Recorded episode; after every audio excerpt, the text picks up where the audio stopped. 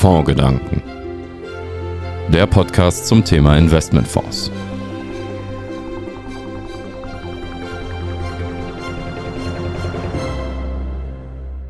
Tag, meine Damen und Herren. Herzlich willkommen zum Podcast Fondsgedanken. Gold, der sichere Hafen? Fragezeichen. Die Verschärfung des Nahostkonflikts im Oktober hat den Goldpreis ansteigen lassen und den Nimbus des Edelmetalls als sicherer Hafen einmal mehr unterstrichen. Wie funktioniert der Versicherungsschutz Gold? Sind inzwischen wieder die erreichten Höchststände nur temporär oder der Beginn von etwas Größerem? Stehen wir vielleicht sogar vor einem goldenen Jahrzehnt? Das und mehr fragen wir Nico Baumbach, Fondsmanager des Hansa Gold und Hansa Werte. Hallo Nico. Oder in den Moin, Moin aus Hamburg. so schön heißt. Ja. Moin. Ich habe gehört, wer Moin Moin sagt, ist schon ein Schwätzer bei euch da oben. Äh, ja, okay. das passt. Ja, Weihnachten liegt gerade hinter uns. Äh, was äh, hat man sich denn im Hause Baumbach geschenkt? Gold äh, oder wie ist es? Ach nee, das ist, äh, nee, ist gar nicht so Gold. Also die Geschenke sind nicht mehr das Wichtige, sondern im Grunde genommen die Zeit, die wir miteinander verbringen. Qualitätszeit haben wir uns geschenkt in erster Linie. Wenn wir mal ins letzte Jahr zurückschauen, äh, dann lässt sich das ja eigentlich in zwei Teile unterteilen mit Blick auf Gold. Äh, einmal in die Zeit, in der die meisten enttäuscht wurden äh, und dann, wo viele enttäuscht sich abgewendet haben und Gold dann plötzlich lief.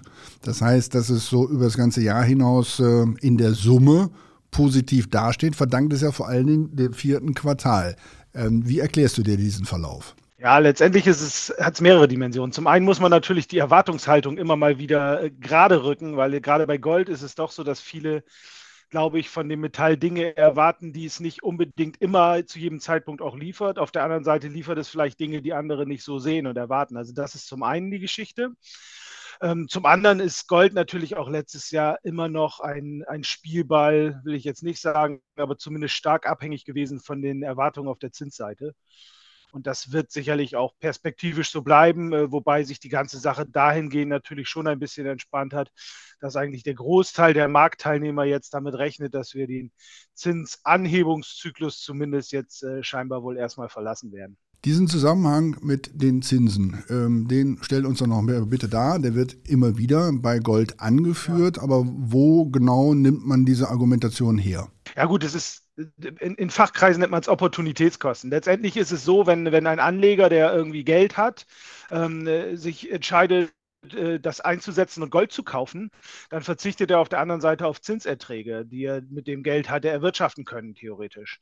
So, und das sind sozusagen diese Opportunitätskosten. Sprich, wenn es viel Zinsen gibt, oder die Erwartungen sind, dass, dass man viel Zinsen bekommen kann, äh, dann ist, tut man sich natürlich umso schwerer, äh, darauf zu verzichten und Gold zu kaufen, als umgekehrt. Und Gold ist natürlich letztendlich eine Anlage, die äh, per se keine, keine Dividenden oder Zinsen in der Regel abliefert für die meisten Anleger. Du hast es gerade schon angesprochen. Äh, du hast einmal gesagt, was erwartet wird und dann das andere Mal, was, was dann tatsächlich passiert. Ähm, ist der, der größere Teil passiert schon bei Erwartung oder erst, wenn die Zinsen dann sinken? Nee, das sind die Erwartungen. Also der Markt spielt die Erwartungen. Also es ist äh, häufig so, dass äh, wenn sich Erwartungen ändern bei den Marktteilnehmern, dass dann die Reaktionen am Markt auch sichtbar werden. Und wenn sich die Erwartungen dann letztendlich tatsächlich erfüllen sollen äh, oder erfüllen werden, äh, dann ist das meistens kein größeres Event mehr für die Märkte. Also es geht tatsächlich, man muss tatsächlich gucken, was erwartet der Markt? Sind die Erwartungen realistisch? Sind sie zu hoch, könnten sie zu niedrig sein. Ähm, und, und das spielt der Markt und das spielt, spiegelt sich letztendlich auch im Goldpreis wieder. Also das ist schon so zu erkennen gewesen. Das kann dann auch im Zweifelsfalle so ein richtiger Jojo sein, ja. Denn wenn wir mal äh, an das äh, letzte Quartal denken und an die Konferenzen der FED und die Stellungnahmen von Herrn Paul, dann waren die ja mal so und waren mal so. Also eine Mal hieß es, nee, äh, äh longer, äh, higher for longer und dann plötzlich hieß es, ja, nee, Zinssenkung nächstes Jahr können Sie schon mit rechnen. das sieht man dann auch schon direkt im Goldpreis, wenn so ein Statement kommt? Das sieht man temporär auf alle Fälle im Goldpreis. Natürlich gibt es auch noch andere Einflussfaktoren, die auf den Goldpreis spielen. Es ist ja nicht nur der Zins, aber es war tatsächlich in den letzten Jahren, also vor allem 22, schon einer der dominierenden Faktoren für den, für den Goldpreis. Auch wieder gespiegelt teilweise im Dollarkurs, weil es ist auch entscheidend, machen die Amerikaner mit ihren Zinsen noch was anderes als wir Europäer Europäer. Auch das wird einen Einfluss haben. Aber darüber hinaus hat Gold natürlich trotzdem auch noch andere Einflusseffekte. Also es gibt natürlich ganz normal die physische Nachfrage beispielsweise nach Gold, die einen Einfluss haben kann.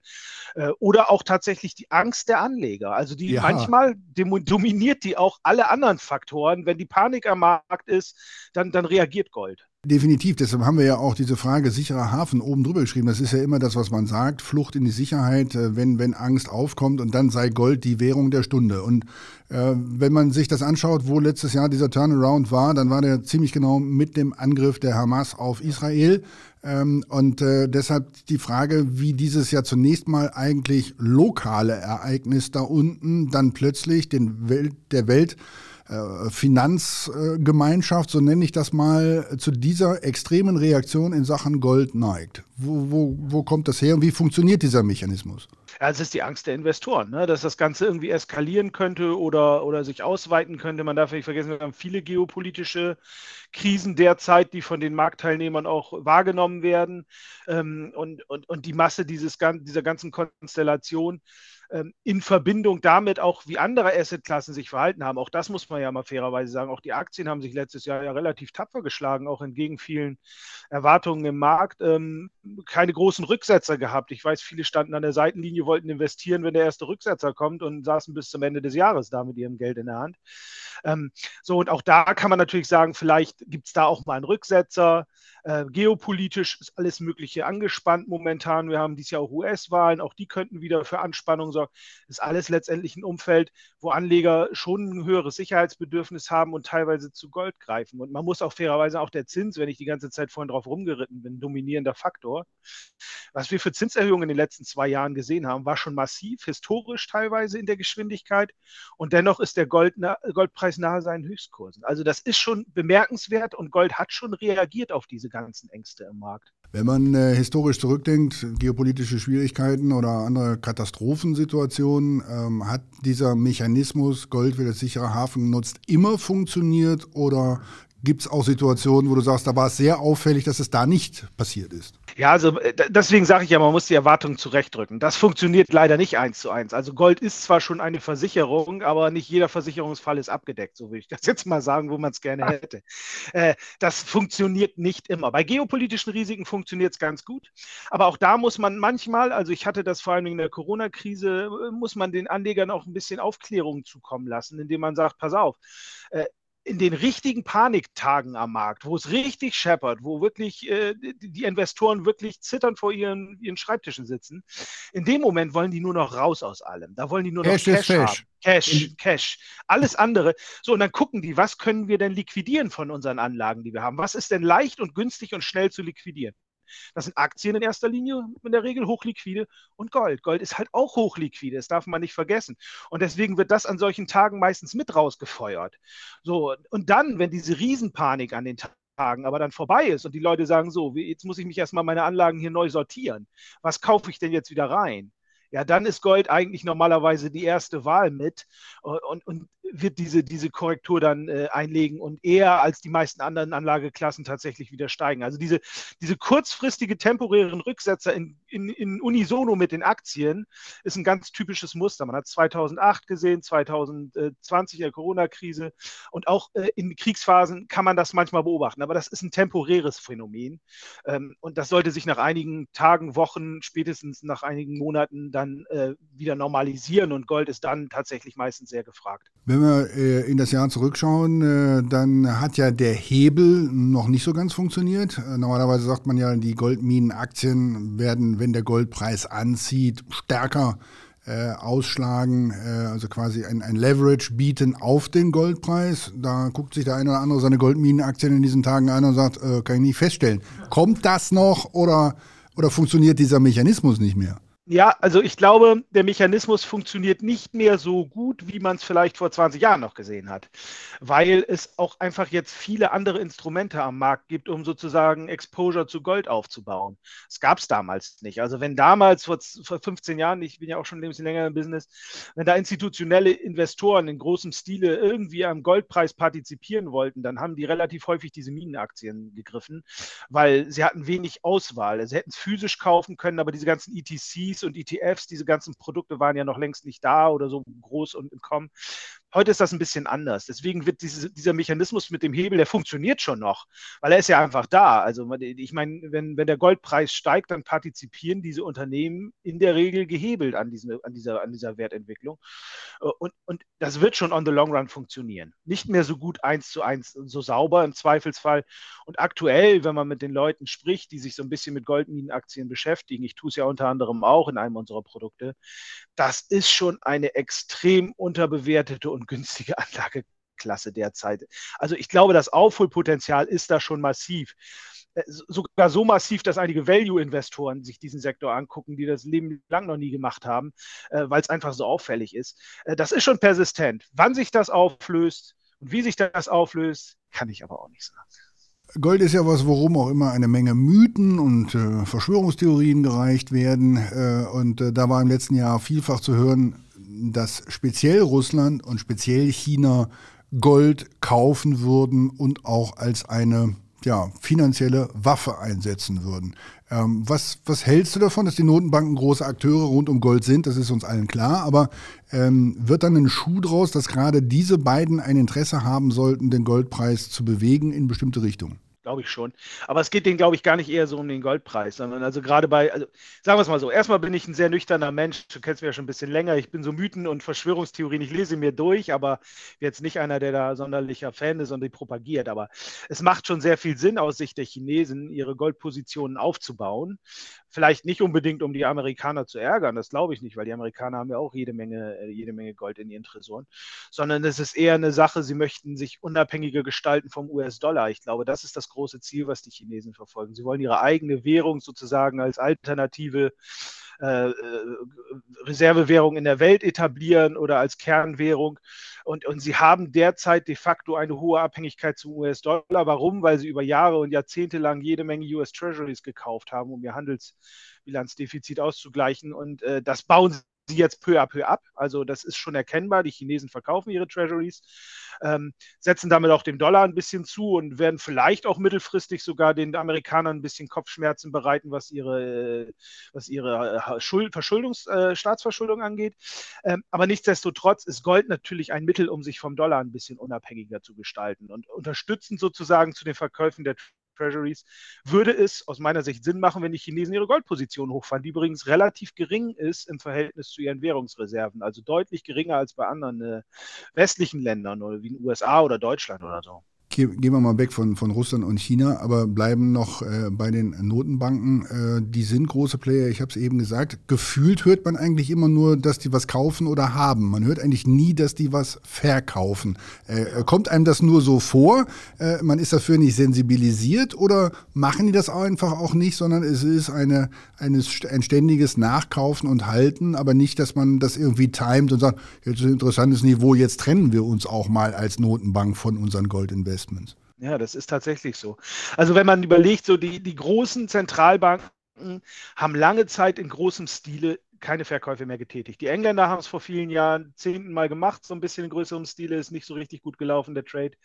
Das letzte größere, an was ich mich erinnern kann, ist, dass der Internationale Währungsfonds, der IMF, mal äh, ein bisschen was verkauft hat in größerem Stile. Das ist aber gleich von der indischen Nationalbank aufgekauft worden damals.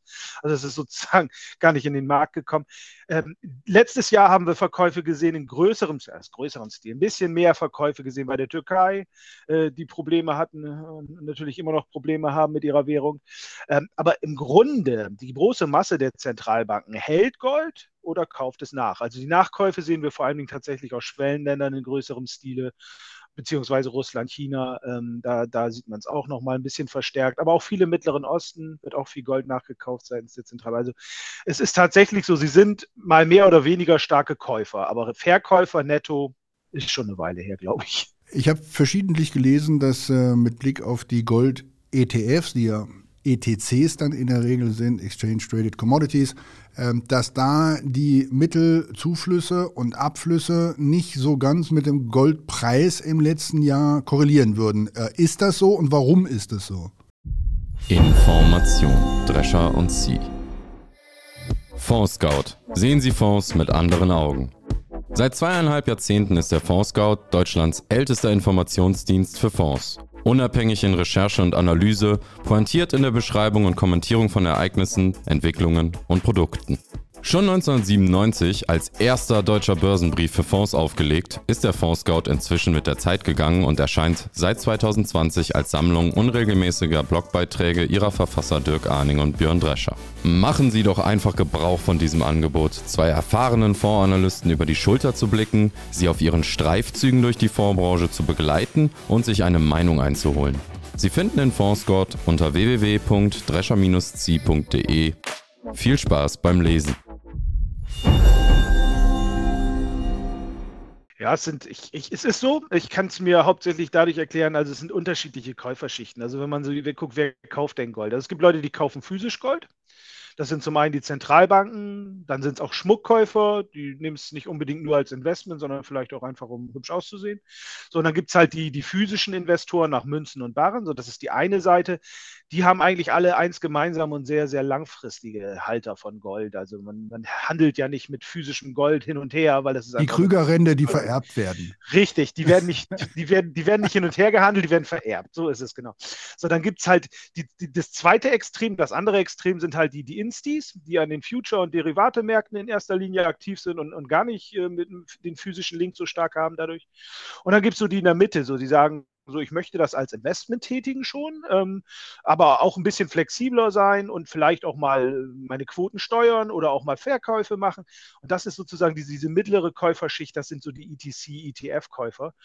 Und die sind tatsächlich sehr an der Seitenlinie gewesen letztes Jahr. Ähm, wahrscheinlich, vermutlich auch aufgrund der erhöhten Preise oder Sie sagen bei anderen Anlageklassen vielleicht ein bisschen mehr, ähm, mehr Potenzial. Ähm, die haben sich tatsächlich zurückgehalten. Physisch sieht gut aus. Äh, das ist weiter stabil, nicht nur durch die Zentralbanken, auch so war es ganz in Ordnung.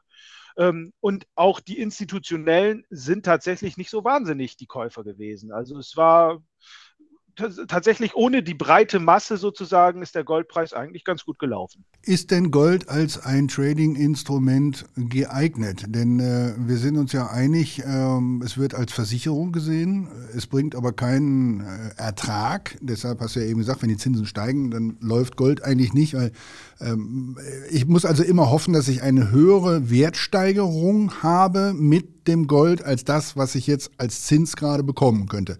Ähm, dann äh, muss man aber doch sagen, gibt es Phasen, wo ich mal rein sollte und dann vielleicht auch mal Phasen, wo ich wieder raus sollte, denn einen regelmäßigen Ertrag erwirtschaftet es mir nicht.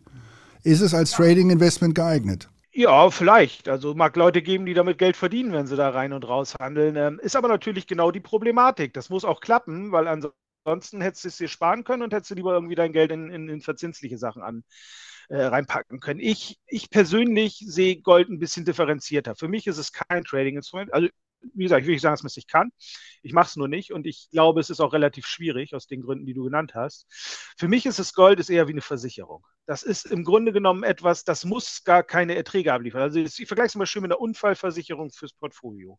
So, man muss einen kleinen Teil seines Portfolios opfern und in diese Versicherung reinzahlen, sozusagen als Prämie und hat dadurch einen gewissen Schutz im Portfolio. So, ähm, letztendlich hoffen wir alle, dass man diesen Schutz nie braucht muss man auch fairerweise sagen, weil wer will schon seine Unfallversicherung ausgeübt haben mit maximalen Auszahlsummen, sondern man hofft ja eigentlich, man hat sie, behält sie und braucht sie nie. Ich will so, das Bein verlieren, damit ich mit der Gliedertaxe genau, Geld verdiene. Will, will, ja keiner so. Und auch mit dem Timing ist das dann schwierig, wenn man diese Analogie mitnimmt, äh, weil keiner weiß, wann der nächste Unfall kommt. Insofern, wann muss ich rein in Gold und wann muss ich wieder raus? Naja, eine Unfallversicherung sollte man immer haben, damit man ruhig schlafen kann. Und so würde ich auch Gold sehen. Dass es natürlich nebenbei auch tatsächlich gut performen kann, ist ein schönes Add-on. Und das tut es momentan ja auch. Was kannst du denn als jemand, der das als Versicherung sieht, dann mit der Technik anfangen? Man liest ja dann auch immer irgendwelche technischen Beurteilungen zum Goldpreis. Ja, 2070, wenn die geknackt werden, ganz wichtige Linie. Äh, ist das dann alles Spökenkickerei oder was ist das? Nein, nein, nein, nein, nein. Technik kann schon funktionieren, das will ich überhaupt nicht abstreiten. Und es ist tatsächlich auch für mich ein bisschen spannend, ähm, weil es ist zum Beispiel, ich sage immer so, man muss ja auch irgendwie gucken, dass man diese Quote, die man ja gerne hätte an Gold, die man sich einmal überlegt hat, die gut zu seinem Portfolio passt, die muss man ja auch hin und wieder rebalancieren. Also sprich, wenn ich sage, so, ich habe mir überlegt, das Portfolio, was ich habe, das ist ganz gut aufgestellt mit einer Beimischung von 7% Gold. So, dann ist das gut äh, risikostabil aufgestellt. So, und dann, dann passieren aber Marktphasen und dann ist mein Gold plötzlich nur noch irgendwie 5% in meinem Anlageportfolio. Dann ist ja die Frage, wann stocke ich das Ding wieder auf 7 auf? Oder es ist plötzlich 10 Prozent. Und dann musst du sagen, so, wann, wann verkaufe ich denn wieder so viel ab, dass ich wieder bei 7 bin? Weil ich will eigentlich die 7. Und für solche Beurteilungen ist für mich persönlich so Charttechnik schon teilweise ganz hilfreich. Man kann schon da mal ablesen, wann es geeigneter ist und wann nicht so geeignet. Ähm, dafür nutze ich persönlich das. Wie gesagt, es gibt mit Sicherheit auch Koryphäen am Markt, die da wirklich hin und her traden können und, und damit reich werden. Ich maße mir das nicht an. Und ich sehe Gold auch eher, wie gesagt, als Risikobaustein und weniger als, als Trading-Baustein. Versicherung und Wertspeicher, muss man sagen, ist Gold aber inflationär, denn mit jeder äh, geförderten Unze wird ja das Angebot auf der Welt größer. Ähm, da gibt es äh, inzwischen Alternativen, äh, die begrenzt sind, Klammer auf, Bitcoin, Klammer zu, inzwischen auch als äh, ETF, zumindest in den USA zugelassen. Ähm, wenn wir uns da das äh, gehandelte Volumen äh, weltweit zusammenrechnen, dann sind wir für die Krypto-Assets, wenn wir sie so nennen wollen, bei wenn ich es richtig weiß, einer Billion oder so schon etwas mehr, je nach Kurslage gerade. Ähm, ist das äh, etwas, was dem Gold in Zukunft als Alternative den Versicherungsschutz und den Wertspeicherschutz streitig machen könnte? Ich glaube, das kann schon eine Ergänzung werden. Ne? Ich sage es jetzt auch bewusst werden und in der Zukunft, äh, weil ich glaube, noch sind wir nicht ganz so weit. Aber ähm, per se gibt es bei, bei den Kryptoassets schon Käufer, die eine ähnliche Intention haben wie ein typischer Goldkäufer. Man möchte sich dem klassischen Geldsystem ein bisschen entziehen. Man hat äh, Vertrauen in Papierwährungen verloren. Zum Beispiel, das sind so alles Argumente, wo man sagen kann, das könnte auch ein Kryptoanleger haben. Ich sage könnte, weil ich glaube immer noch, dass die meisten Kryptoanleger nicht aus diesen Gründen ihre Kryptoanteile kaufen, sondern sie wollen eher kurzfristig zocken. zocken genau. so, insofern, das ist einmal etwas, wo es noch ein bisschen anders läuft als bei Gold, aber per se äh, steckt da eine ähnliche Intention hinter. Ich persönlich Mag sein, dass ich da old-fashioned bin. Ich persönlich sehe es dann trotzdem noch anders, äh, ob ich jetzt tatsächlich eine, eine Goldmünze in der Hand oder im Tresor habe oder eine Datei auf dem USB-Stick in meinem Code Wallet und da meine Bitcoins halte. Aber es ist halt vielleicht auch nur ein gefühlter Unterschied, der auch in der Zukunft sich vielleicht irgendwann ein bisschen aufweichen mag. Also ich kann mir vorstellen, dass das eine gute, gute Ergänzung zu Gold sein könnte, irgendwann mhm. mal. Ja, dann bleiben mir eigentlich noch äh, zwei Fragen, äh, die bei mir auf dem Zettel stehen, weil sie mich rund um das Thema Gold dann interessieren. Äh, das eine ist, äh, das Thema Nachhaltigkeit und Gold ist ja immer eins, was die Leute beschäftigt hat in der Vergangenheit, zu sagen, die Förderbedingungen sind so schwierig und so weiter und so fort. Äh, inzwischen hört man immer häufiger, dass unterschieden wird zwischen nachhaltigem Gold und dem, was nicht nachhaltig ist. Ähm, was kannst du mir als Profi erklären, was den Unterschied da ausmacht? Ist das, was gefördert ist, dann und nicht erst noch gefördert werden muss, nachhaltig oder äh, woran darf ich es festmachen? Und nach meiner Vorstellung ist doch Gold, wenn ich es mir angucke, gleiche Art und Güte. Zumindest mal, wenn die Qualität bestimmt ist äh, und äh, nachhaltig steht da nicht drauf, oder? Also es gibt, es gibt mehrere Ansätze. Also Gold und Nachhaltigkeit ist ein schwieriges Thema. So.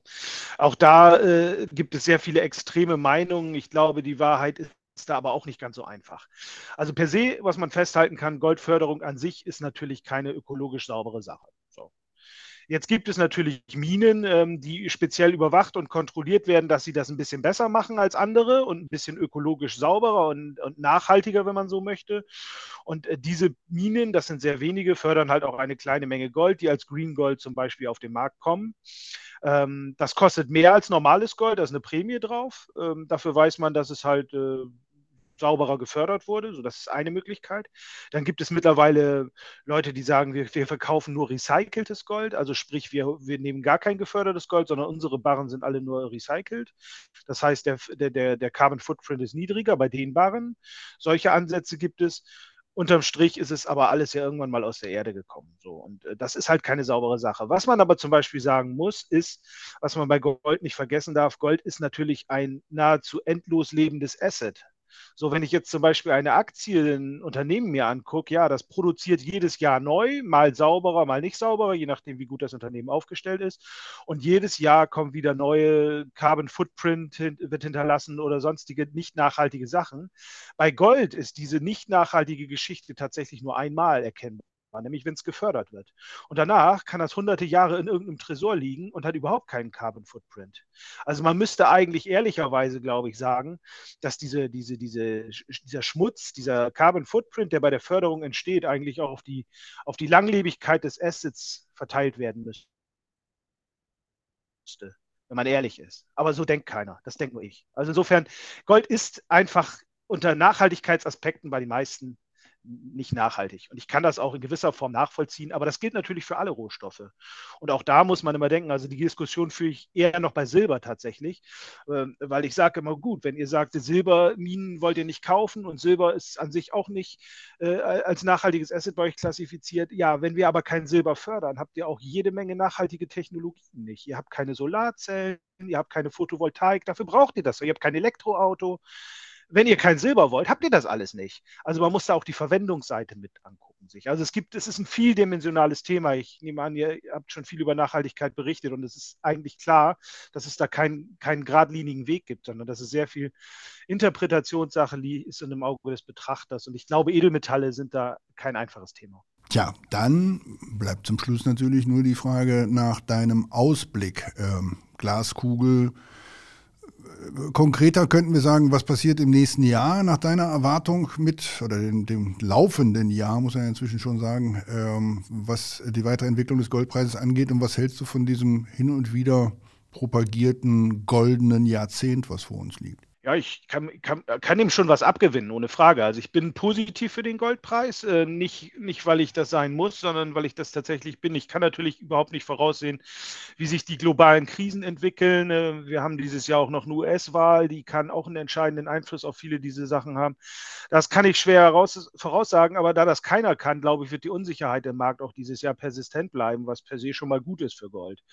Ähm, was man fairerweise allerdings auch dazu sagen muss, wir sind bei Gold nahezu den Höchstpreisen dran. Die müssen erstmal erklommen werden. Das ist immer noch mal so eine, so eine psychologische und, und auch charttechnische Hürde, wenn man so will. Ähm, da, da, müssen wir erstmal drüber. Aber bis dahin ist ja auch noch ein bisschen Luft. Da haben wir auch noch irgendwie 150 Dollar. Die würde ich auch gerne noch mal dieses Jahr sehen. So. Und, ähm, und äh, das ist das eine. Und man muss auch gucken, ich bin mir nicht ganz sicher, weil sehr viele Zinssenkungserwartungen im Markt sind das kann auch mal schnell eine Enttäuschung geben. Sprich, wenn nicht irgendwie fünf Zinssenkungen kommen, sondern nur drei, äh, dann kann plötzlich wieder das Zinsargument ein bisschen auf den Goldpreis drücken. Also diese beiden Sachen sind, die stehen für mich noch so ein bisschen auf der Gegenseite.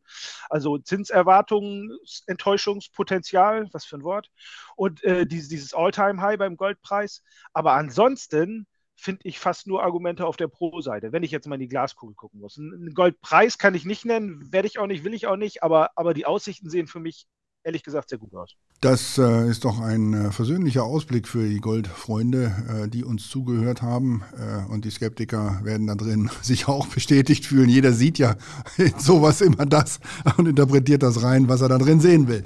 Ähm, wir halten fest, sicherer Hafen, Gold funktioniert Zumeist, nicht immer, aber zumeist. Und es gibt eine ganze Menge Gründe, die dafür sprechen, dass die jüngste Aufwärtsbewegung auch eine Fortsetzung finden könnte. Das äh, soll uns als Fazit an dieser Stelle reichen. Äh, Nico, äh, jeder, der in dieser Sendung ist, kommt hier nicht raus ohne eine Literaturempfehlung. Ich habe dich auch vorgewarnt. Du hast uns was mitgebracht. Was stellst du uns hier heute in unsere virtuelle Bibliothek der Fondgedanken? Also ab, abseits vom Goldpreis, muss ich tatsächlich gestehen. Also ich will Kann jetzt zu Gold nicht sein, muss nicht. Nee, es ist, ist nicht zu Gold. Ähm, ich habe äh, momentan wieder ein, ein Büchlein zu Hause ausgegraben. Ähm, das ist ähm, zum, zum Großteil aber auch mit hervorragenden Fotografien gefüllt. Das heißt The Great Minds of Investing. Das ist von äh, Dr. Hendrik Leber mit herausgegeben, also klassischen Value-Investoren. Da werden letztendlich Porträts über die größten Value Investoren in erster Linie der Geschichte aufgezeigt. Ähm, echt hervorragende Persönlichkeiten. Also jeder, der an Finanzen interessiert ist, sollte sich das angucken. Ich bin jetzt nicht ein reinrassiger Extremist, was Value Investing angeht. Ich kann auch anderen, anderen Stilen was abgewinnen, aber trotzdem sind das Persönlichkeiten, die auf ihre Art und Weise etwas erreicht haben, was jeder Finanzinvestor gerne erreichen will. Ja, dann will ich da auch äh, was daneben stellen. Äh, anlässlich des Todes von Charlie Munger habe ich mir sein Tao, äh, eine Sammlung äh, seiner ähm, Sprüche und äh, seiner Grundsätze, seiner Anlagegrundsätze ähm, zugelegt äh, und muss sagen, auch das ist sehr kurzweilig. Ähm, also Value-Investoren vorgeschlagen von dir und von mir. Ähm, einmal von Herrn Dr. Leber und äh, zum zweiten, äh, ich glaube im Finanzbuchverlag äh, von Charlie Manger, das Tau. Ja, meine Damen und Herren, danke, dass Sie uns zugehört haben. Freue mich immer wieder, wenn Sie diesen Kanal abonnieren, so Sie es noch nicht getan haben. Wenn Sie äh, uns bewerten, wo Sie die Möglichkeit in den sozialen Medien haben und wenn Sie uns weiterempfehlen an Ihre Kollegen. Das hilft uns hier zu einer wachsenden Fangemeinde und äh, dir, lieber Nico, äh, noch einen erfolgreichen Tag. Meine Damen und Herren, hier aus dem ABC Tower in Köln verabschiede ich mich bei viel Schnee mit einem Tschö.